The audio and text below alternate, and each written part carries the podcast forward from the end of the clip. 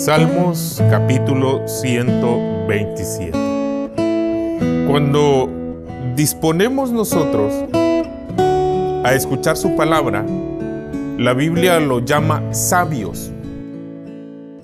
La palabra nos dice que nosotros somos sabios. Lo opuesto de sabio, usted sabe qué es lo opuesto de sabio. Entonces, al no escuchar la palabra, al ocupar mi tiempo en otras cosas que no es la palabra del Señor, Dios dice que nos cataloga no sabios. Mire, esa palabra a mí me cuesta poder mencionarla, hermano, porque es una palabra demasiado dura, demasiado fuerte. Yo sé que hay, frases que de repente eh, nos golpean, pero Dios, hermano, en su misericordia, nos permite la vida, nos otorga la vida, porque lo que Él quiere es que retornemos, regresemos con Él. ¿Verdad? Entonces, estaba estudiando algo y estaba pensando en algo, pues hoy le, tocaba al hermano, pero no se siente muy bien. Y, estaba pensando en algo, porque he estado estudiando algo que quiero compartir con ustedes. Y es que es acerca de los tiempos. Es triste conocer y es triste ver cómo mucha gente no entiende los tiempos. Y mire, al no entender los tiempos, hermano, pues puedo decirle que nosotros vamos a vivir todo el tiempo fracasados. Porque es necesario nosotros poder discernir, poder entender los tiempos. Y máxime lo que nos está tocando vivir.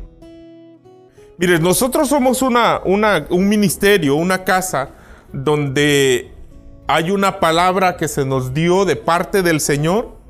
Hubo una palabra apostólica o, una palabra paternal, si se puede llamar, por parte de Dios, donde el Señor habló de que nunca iba a faltar el pan en ninguna de las casas del ministerio. Y cuando se refiere a pan, hermano, se refiere a palabra. ¿Qué caracteriza al ministerio? Lo que caracteriza al ministerio, a nosotros como ministerio de Benecer, lo que caracteriza es abundancia de pan, abundancia de palabra, abundancia de revelación. Eso caracteriza al ministerio. Lo que yo enseño a mis hermanos dentro de la iglesia no lo enseño en ninguna iglesia. Porque hay cosas que la gente no las va a comprender. No las va a entender. Entonces nosotros aquí eh, trato de enseñar cosas más profundas que la gente entienda. Porque el objetivo es que no solo que viva nice en esta tierra. Es bonito vivir nice. Es bonito tener solvencia en todo tipo de, de situaciones de nuestra vida. Es bueno, a quien no le gusta estar solvente en todo no tener carencia, no tener falta de nada. A todos nos agrada eso. Pero para poder hacer eso, es necesario que nosotros hagamos otra cosa. Escúchenme, por favor, no vean celulares, escúchenme. Perdónenme, no se vayan a molestar, pero escúchenme. Es necesario. ¿Verdad? Si lo vea, sea para la Biblia. Perdónenme que sea así, pero yo pienso que es necesario. Yo quiero que ustedes prosperen en todo tipo de aspecto. Quiero que sean bendecidos en todo tipo de aspecto. Mire, yo quisiera, yo sé que no quisiera, se van a levantar jóvenes exitosos, pero el principio del éxito es esta palabra. Esto. Cuando el hombre pone en obra y escucha esta palabra, el hombre no va a fracasar nunca. Les va a ir bien siempre. Les va a ir bien siempre. Entonces miren lo que dice la Biblia. Salmos capítulo 127.1. Vaya conmigo. Hoy vamos a aprender algo. Estaba preparando un estudio para dar acerca de los tiempos. Porque fíjese que cuando, cuando estudio los tiempos en el libro de Eclesiastés, antes que lea eh, eh, este, en el libro de Eclesiastés, no lo pierda, en el libro de Eclesiastés encontré, mire, encontré 28 tiempos. Imagínense, en el libro de Eclesiastés. Y cada uno de ellos trae bendiciones y fracasos. A Israel le dijeron, Israel, delante de ti voy a poner la bendición, pero también voy a poner la maldición. Entonces, escoge Israel, escoge que, tú decides. Entonces, cuando estudiaba Eclesiastés, encontraba los tiempos. Por eso le digo que este es, este es el, el inicio a una serie que se llama Discerniendo los tiempos. Y mire lo que dice acá. 27.1. Porque dice, si Jehová no edifica la casa, en vano trabajan los que la edifican. Y sigue diciendo, si el Señor no guarda la ciudad, en vano vela la guardia. Luego dice, dice más adelante, en el verso 2, en vano es de más que os levantéis de madrugada y que os acostéis tarde y que comáis pan de dolores por nuestra labor, pues Él da a su amado aun cuando Él duerme. Mire, este principio es un principio de sabiduría, es un principio, podemos llamarle de orden también, pero comienza cuando nosotros entendemos que todo lo que eh, rige, rige, perdón, no ruge, rige de, en el universo, se, se mueve porque Dios permite que sea así. Amén. Porque mira lo que dice, es un verso muy conocido. Eh, eh, yo puedo tocar, mire, puedo, a veces me, me dijo un hermano, hermano, porque andaba conmigo, fue conmigo. Esa vez me tocó ministrar en tres congregaciones. Entonces fue conmigo y, tomé un solo versículo. Y de ese versículo prediqué en tres congregaciones. Y luego me dijo, hermano, me sorprendiste porque yo pensé que te ibas a repetir lo mismo que hablaste en el otro lugar. Y lo, ¿pero por qué? No, porque topaste la misma cita. Y le digo, ese es el misterio y la riqueza de la palabra de Dios. Que cuando usted lee un versículo, y lo lee al siguiente día y lo vuelve a leer y lo vuelve a leer durante toda la vida, le va a hablar cosas distintas, diferentes, y le va a hablar justo a como usted tiene o lo que necesita. Dijo un predicador en una ocasión, cerró la Biblia y dijo, ya no más, no tengo que predicar, ya no encuentro nada. Yo dije, no, pues andás por la calle en la amargura, ¿cómo que no vas a encontrar nada? Si esta palabra es tan infinita, hermano, es la mente de Dios. Entonces, aquí comienza, mire, este versículo lo hemos oído muchas veces, ¿cierto? Pero este versículo a mí me está hablando de un orden y un orden de discernimiento. Para poder discernir, para poder aprender que todas las cosas que suceden y todo el tiempo en el que suceden las cosas suceden porque es Dios el que guarda el tiempo. Él lo tiene. Mire, el tiempo no es nuestro, hermano. Dice Efesios capítulo 5, verso 15. Quiero que usted lo lea sin antes perderme el salmo. Póngale una seña a salmos, anote, no se haga cualquier cosa allí. No pierda salmo porque vamos a regresar. Pero mire, quiero que vea Efesios capítulo 5, verso 15. Y esto a mí me ha preocupado, ambos me han preocupado. Porque miren lo que dice. Quiero que lo lean ustedes porque esta versión es, un poco más amplia, es la que se, se, acerca más al, al, original. Efesios capítulo 5, verso 15. O se lo leo yo. Dice aquí, por tanto, tened cuidado cómo andáis. No como insensatos, sino como sabios ¿Qué dice el 17, 16? Aprovechando bien el tiempo, porque los días son malos. Así pues, dice el 17, no seáis necios, sino entended cuál es la voluntad del Señor. Ah, entonces significa que cuando yo no entiendo cuál es la voluntad del Señor, mi mente se va a entenebrecer en vez de, involucionar, o sea, de, de ir para arriba, voy a ir para atrás. Y aquí utilizo una frase que, que utiliza el apóstol, que es una frase más, más este, eh, pudiéramos llamarle filosófica, pero que tiene razón. La mente se vuelve retrógrada. O sea, que en vez de avanzar, retrocede. Y al retroceder, hermano, entonces sucede lo que dice el Salmo 127, verso 2. ¿Qué dice el Salmo 127, verso 2? Por demás es que se levanten de madrugada y que se vayan tarde a reposar. Cuando a su amado, mientras su amado duerme y descansa, él comienza a darle. Comienza a darle, comienza a darle. Por eso, hermano, es que nosotros tenemos lo que Dios decía, prosperados por el rema de Dios. ¿Por cuál rema? Por el rema de esta palabra. Porque cuando nosotros, hermano, venimos y entendemos esta palabra, vamos a dejar de andar en necedad. Ya no vamos a andar como necios. Vamos a entender, hermano, que si el día tiene 24 horas, las 24 horas no es para trabajarlas todas. Mire, el hermano hablaba acerca de, lo que eh, decía David, porque David se propuso agradar a Dios ante todo. Mire, David, la Biblia dice que fue un hombre conforme a su corazón.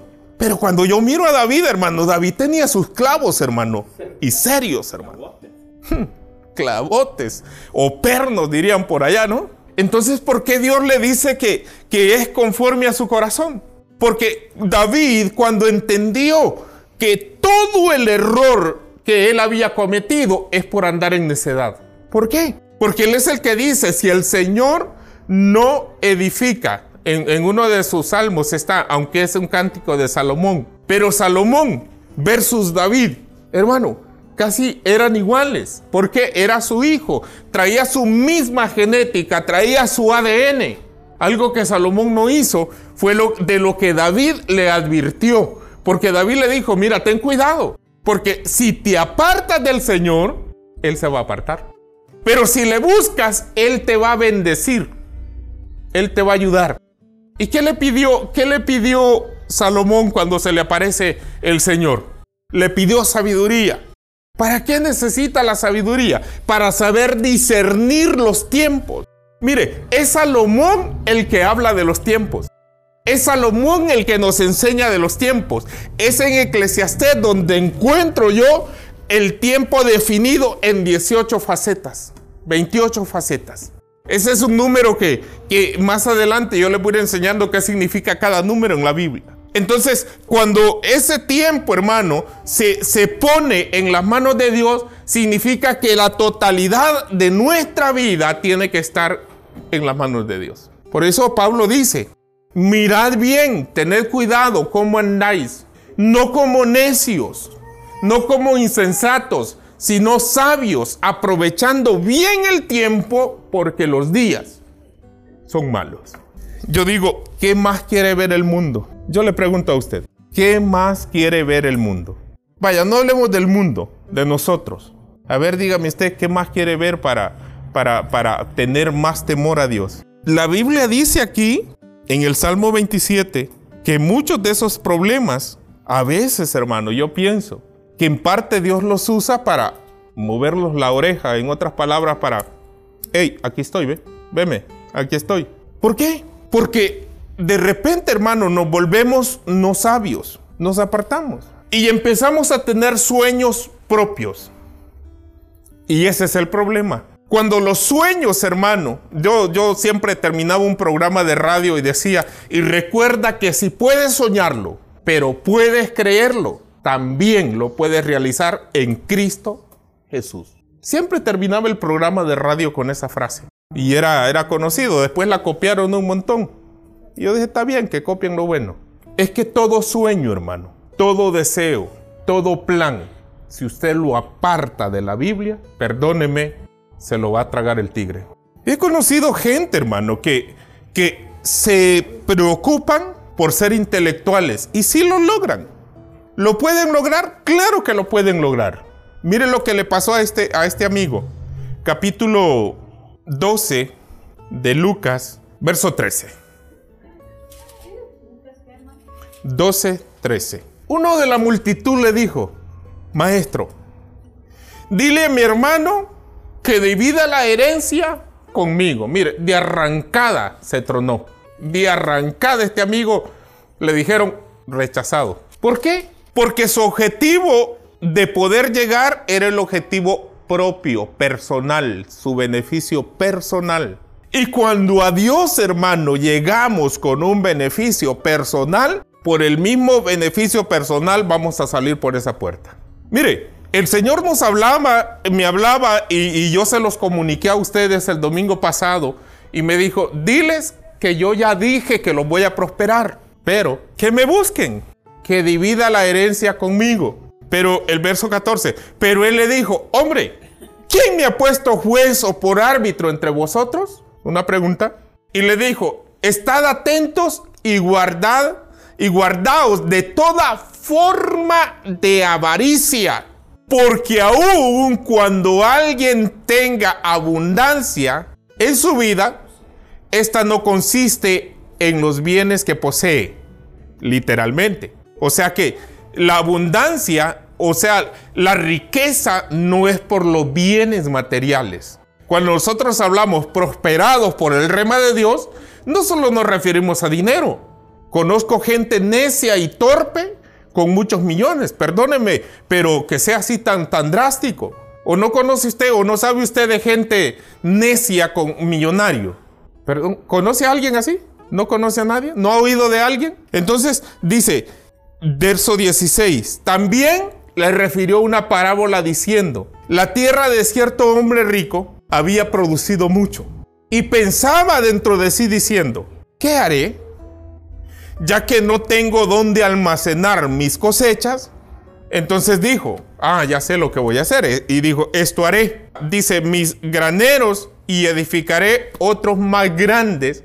Y luego sigue diciendo, y almacenaré allí todo mi grano y mis bienes. Y diré, alma, muchos bienes tienes depositados para muchos años. Descansa, come, diviértete. Dice esta traducción. Pero Dios le dijo, ¿qué le dijo? Necio, necio. Esta misma noche te reclamarán el alma. Y luego sigue diciendo, y ahora lo que has provisto o lo que has acumulado, ¿para quién será? ¿Sería sabio este? ¿Aprovechó el tiempo?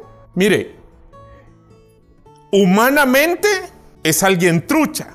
Humanamente, hermano, no está hablando de alguien fracasado, no, está hablando de alguien trucha, hermano. Listo, bueno a los negocios, bueno a, todo lo que hacía. Dice que acumuló muchos bienes. Decía mi papá, allá va Juan Tenorio, gastó toda su vida para obtener riquezas. Obtuvo riquezas, pero perdió su salud. Ahora va Juan Tenorio rumbo al cementerio, sin riquezas, sin salud y sin vida. Era una frase de mi papá. Hablaba con sabiduría. Pero la Biblia aquí nos dice, hermano, que parte de discernir bien los tiempos es saber cómo andamos. No como necios, porque mire, cuando hablamos de prosperidad, todo el mundo se alegra y dice, ah, prosperidad, me dieron un empleo que hasta los domingos voy a cambiar. Mi diezmo lo voy a enviar más fuerte. Bendito Dios. Eso no es cierto. Mire este. Hermano, parte de saber aprovechar el tiempo y de ser sabio es que tenemos que sacar el tiempo para Dios, porque de Él depende todo. Dice, si el Señor no edifica la casa. Ahora, ¿por qué estamos en Estados Unidos? Ah, porque me iban a matar allá usted y tuve que venirme. Muchas veces, hermano, nos ocupamos y nos metemos en otras cosas donde Dios no nos está llamando. Mire, yo creo que Dios les va a dar todo lo que ustedes quieren. Creo en eso. Pero no creo que es derramando hasta lo último de mis fuerzas. Porque entonces este sería un evangelio eh, que me lo cobran, pues. ¿No cree? Sería una prosperidad que me están cobrando esa prosperidad, que yo tengo que, que, pagar por esa prosperidad. Porque mire, prosperidad no es tener grandes cosas aquí y estar enfermo. Prosperidad, hermano, es saber que, que si usted se, se, toma una susoda, qué sé yo, no le recomiendo, por supuesto. Si se, si se come una sudona, menos le recomiendo. Eh, pero se lo come en paz, hermano. Tranquilo. La prosperidad muchas veces, hermano, la gente se confunde porque dice, yo no tengo millones en mi cuenta, yo no tengo miles en mi cuenta, pero debes. No a nadie. ¿Estás prosperado? ¿O no? ¿Estás prosperado? Porque usted, mire, duerme tranquilo, hermano. Cuando hay que venir al culto, ah, total, el hermano me aguanta, a la una llego. ¿Pero por qué duerme? Pues está tranquilo.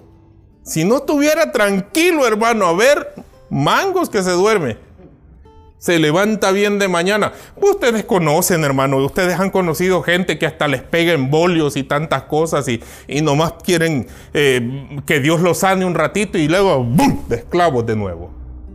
¿Aprovecharán bien el tiempo? No. Entonces dice que los días son malos, hermano. Y cuando yo miro esto, quiero que vaya conmigo, le voy a enseñar Primera de Crónicas, capítulo 12, versículo 32. La Biblia habla de una tribu. Primera de Crónicas, capítulo 12, verso 32. Y eran los hijos de Isaacar. Isaacar significa en la Biblia, en el hebreo, traducido al español que nosotros medio hablamos, significa recompensa. Mire, recompensa significa Isaacar, para que usted lo, lo anótelo ahí. Porque cada nombre en la Biblia, hermano, tiene una razón de ser.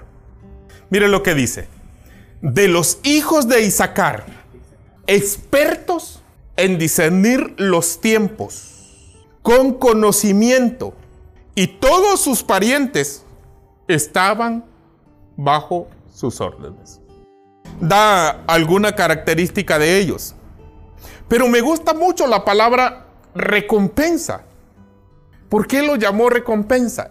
Y encuentro yo, hermano, que al saber discernir los tiempos va a venir una recompensa grande de parte de Dios, abundante de parte de Dios.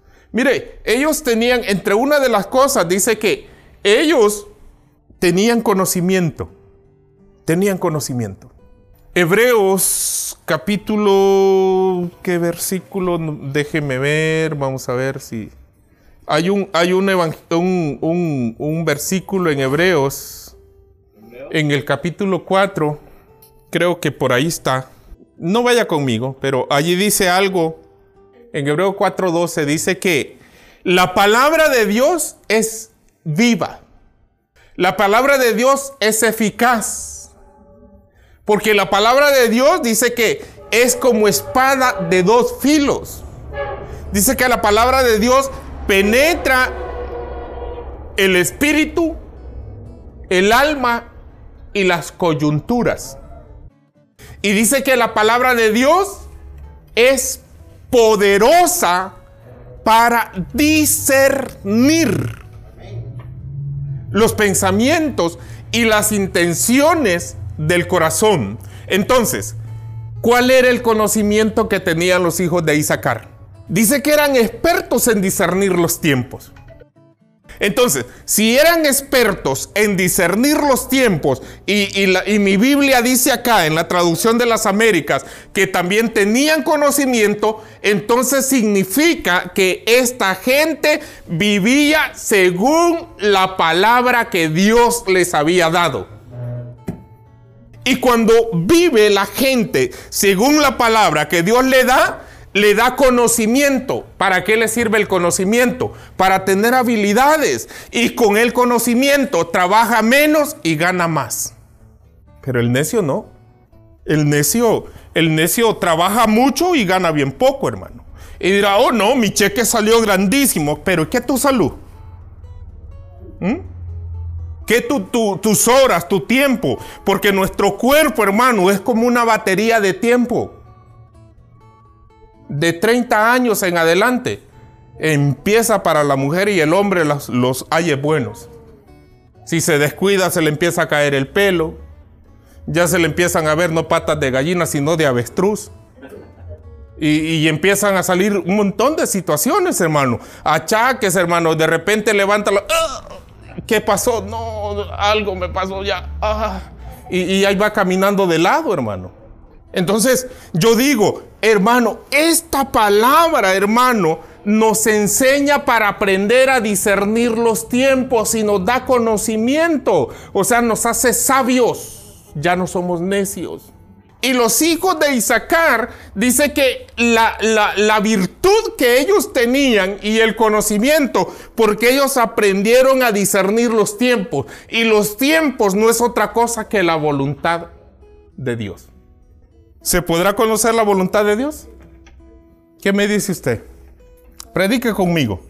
¿Podremos conocer la voluntad de Dios? Amén. Entonces, ¿por qué no actuamos con conocimiento, hermano? No estoy bravo, sino que estoy enseñándole. ¿Por qué no actuamos? Imagínese si usted hubiera predicado, hermano. Si yo hubiera estudiado, quizás hubiera predicado mejor, hermano. Si el hermano me dice, no, predique, y le digo, voy a agarrar así rapidito de aquí. Hay que aprovechar los tiempos, ya no es tiempo de estar durmiendo, hermano. Tenemos que ser sabios nosotros. El Señor ya dijo que nos va a bendecir. Él ya dio su palabra, dio su promesa, pero dijo, quiero que me busquen. Y en la búsqueda, hermano, está la oración por aquellos que no están aquí. ¿Cuántos conocemos que no están aquí? Hay que orar por ellos. A veces ya no necesitamos hablarles porque ya no quieren. Creo que hasta se molestan cuando nos miran, hermano. Ya ni contestan el teléfono, hermano. Pero para que ellos puedan ser sabios, es a través de esta palabra. Y nosotros que somos sabios, busquemos una estrategia, hermano.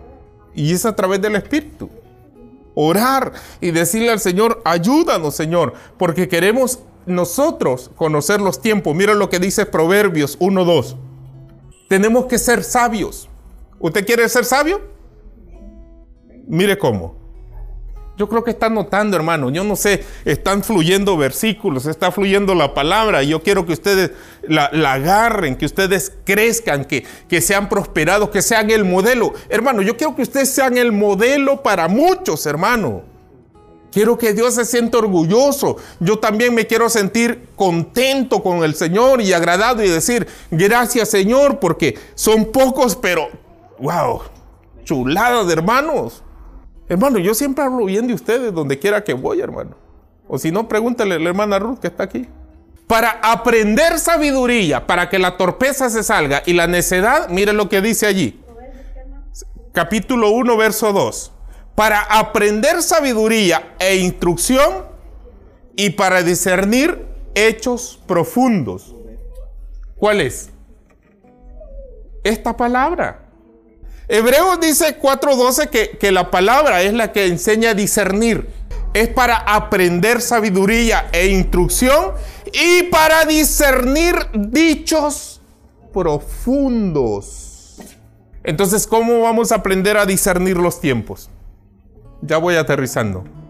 ¿Cuál era la virtud que tenían los de Isaacar? Tenían profundidad en palabra. La escudriñaban, la buscaban Ahora yo le pregunto a usted, ¿lee su Biblia, hermano? ¿Leen su Biblia? ¿Cómo vamos a aprender nosotros a conocer la voluntad de Dios? Que eso es el discernimiento, es conocer la voluntad de Dios si no leemos la Biblia. Entonces luego mire lo que dice más adelante de Isaacar. Pero entonces leemos la Biblia, pero en el capítulo 5, 12 hay otro problema, eh, de Hebreos 5, 14. Dice, pero el alimento sólido es para los adultos, los cuales por la práctica tienen los sentidos ejercitados para discernir el bien y el mal. Primero dijo que la palabra era, era eficaz y cortaba, pero en el 14 dice que el alimento sólido. Mire hermano, yo no sé, las madres de familia, yo no sé, ¿verdad? Yo pienso que un bebé de tres meses, si usted le da comida, lo mata, hermano, le va a caer infección. Porque muchos de los, de los nutrientes que traen los alimentos que nosotros comemos, máximo aquí en este país, hermano, que están llenos de tantas cosas. Yo pienso que para todo hay edad. Yo no puedo ponerle a Aarón un bistec, hermano. Órale, Aarón, ahí va. A comer, Aarón. Para el hospital lo llevan. Reprendo eso en el nombre de Jesucristo, hermano. Aarón toma leche, hermano, el pecho de su mamá y, la mamila que le dan. Pero Algo otro ya no, porque ya se le fueron los dientes y ya no pueden comer bistec. Eso está más trágico todavía. Pero dice que el alimento sólido, ¿para quién es? Para los adultos, para los que han alcanzado discernimiento. Entonces, ¿quiere ser un adulto usted? ¿O todavía quiere ser un baby? No. A los babies no los prosperan, hermano. El baby no sabe nada. ¿Para quién es la prosperidad? Para los adultos. Entonces, ¿cuándo va a llegar la prosperidad? Cuando sepamos discernir bien los tiempos. El tiempo de Dios, el tiempo espiritual, el tiempo kairos, que es el tiempo de trabajo también, porque no solo me estoy refiriendo, porque la gente solo agarra y va, va, entra. No, no, Por eso yo le dije que encontré en la Biblia 28 tiempos. Porque está el tiempo de Dios, el tiempo de amar, el tiempo de odiar, dice, el tiempo de, abrazar, el tiempo de, dejar de abrazar. Y, y hay 28 tiempos y cada uno de ellos tiene un significado espiritual. Pero los de Isaacar dice que eran expertos en conocer los tiempos. Miren lo que dice Deuteronomio, de los que Moisés habló después de los hijos de Isaacar. Vaya conmigo a Deuteronomio, capítulo 33, verso 18. Mire, de, a Zabulón, otra de las tribus le dice, alégrate Zabulón, pero en tus salidas.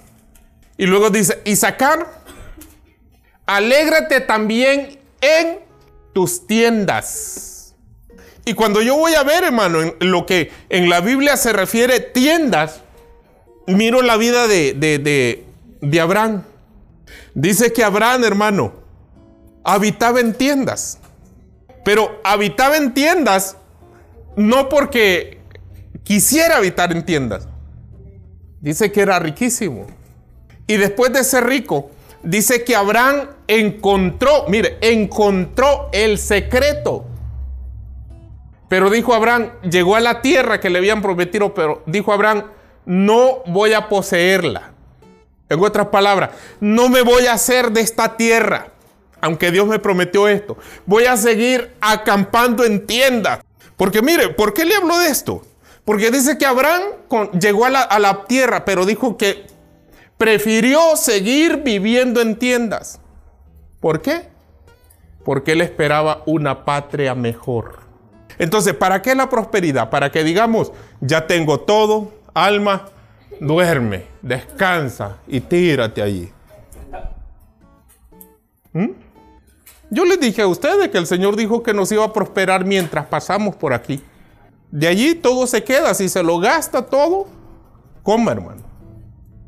Y si no se lo gasta ya usted, va a vivir con hambre, hermano. Yo, yo sí me disfruto, hermano. Si yo tengo, me dijo, no tienes mente de latino. Y le digo, no, yo no tengo mente de latino. Yo tengo mente de hijo de Dios. Que yo sé que las cosas que Dios me da es para, para disfrutármelas yo, hermano. Y mire, mire lo que le dijo, te voy a recompensar. Pero esa recompensa es para que me adores. Es para que estés conmigo, para que me adores, para que me busques. ¿Qué, cree que le está diciendo el Señor? Yo lo voy a prosperar a ustedes, disciernan los tiempos. Por eso cuando me puse a ver a Isaacar, hermano, pero hay una historia negra de Isaacar que yo no quiero dárselas o se las doy. Cuando dice que eran expertos en discernir los tiempos, nice, calidad. Y su palabra significa recompensa, gloria a Dios, aleluya. Pero mire lo que dice Génesis. Los mismos de Isaacar, 49:15. Al ver el lugar de reposo. Mire, este es el peligro, hermano. Este es el peligro cuando no se discierne bien el tiempo. Génesis 49:15 al ver el lugar de reposo, ¿qué dice? ¿Que era malo? Génesis 49, 15. Al ver el, que el lugar de reposo era bueno y que la tierra era agradable, ¿qué, qué hizo? Inclinó su hombro para cargar y llegó a ser esclavo de trabajos forzados. ¿Qué le indica eso? Este es el tiempo donde vamos a hacer mucha plata. ¿A qué hora entran al culto? ¿A la una? Metemos unas tres horas antes de ir al culto. ¿Qué hizo? Ya lo habían bendecido. Ya le había dado la palabra el Señor. Ya tenía todo. ¿Y qué hizo, hermano? Bajo los hombros. Dejó de adorar a Dios. Anduvo en la tierra. Y dijo, ah, Dios me va a prosperar. Entonces, para que me prospere, comienzo a recoger, comienzo a recoger, comienzo a recoger. Y poco a poco se fue convirtiendo en esclavo de trabajos forzados. ¿Cuántos esclavos hay aquí? Ninguno, digo usted. Ah, me dijo un hermano, yo tengo que pagar renta. Usted habla bien fácil porque no le cobran donde vive. Escuchó los mensajes. Hermano, si Dios edifica, Dios le va a edificar casa. Dios es el que edifica las cosas. Crónica, el verso que leyó el hermano. De todo, de lo tuyo te doy. ¿Qué crees que fue lo que hizo David? Habló con un profeta amigo y le dice, para acá. Y le, le abrió los tesoros y le dijo, mira, todo esto lo tengo para hacerle una casa a Jehová. Y el profeta le dijo, calidad, qué bueno. Y mira, te aparté una ofrenda. No dice la Biblia eso, no, no me pidas virgen. Pero yo me imagino que los reyes cuando los profetas llegaban los bendecían. Y le dijo, te aparté una ofrenda para ti, toma. Pero todo esto que ves, oro y todo, yo he conseguido, lo he ido adquiriendo, lo tengo para edificar casa al Señor. Qué bueno, mi rey. Has pensado muy bien. Eso sí dice la Biblia. Y dice que el profeta salió. Qué bueno el corazón del rey. Le va a edificar, porque David amaba a Dios, hermano. Le va a edificar una casa al Señor. Y todo lo que ha recogido. Luego regresó y le dice, ¿para dónde vas? Le dijo el Señor al profeta. ¿Por qué le dijiste al rey que era perfecto lo que estaba haciendo? Que estaba bien. Nadie me va a edificar casa. Al menos él no. Regrésate y dile que yo le voy a edificar casa a él. Por eso dice Salomón, su hijo, si el Señor no edifica la casa, ¿quién los va a bendecir a ustedes? Dios, no es un patrón, hermano no es una empresa, no es nadie, es Dios.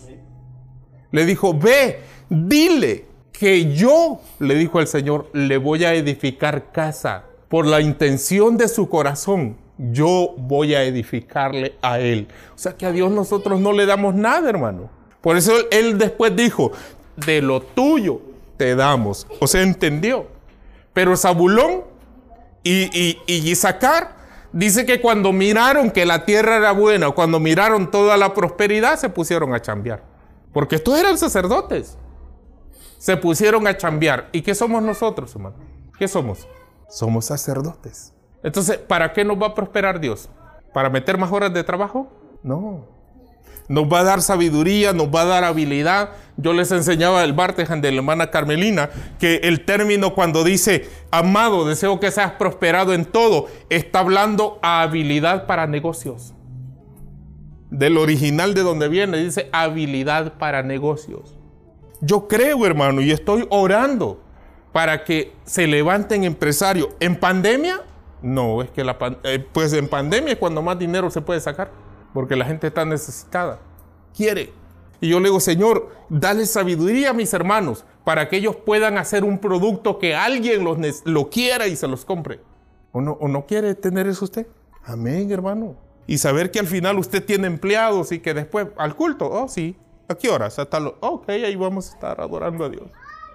Pero cuando se es esclavo, no podemos adorar a Dios. El tiempo se nos está yendo, perdemos los días, y nos preocupamos, miran a dar o no miran a dar retiro. Olvídese de que si le van a dar o no le van a dar. En el Señor, hermano, hay mejor recompensa. David dijo, yo no he visto ningún justo desamparado.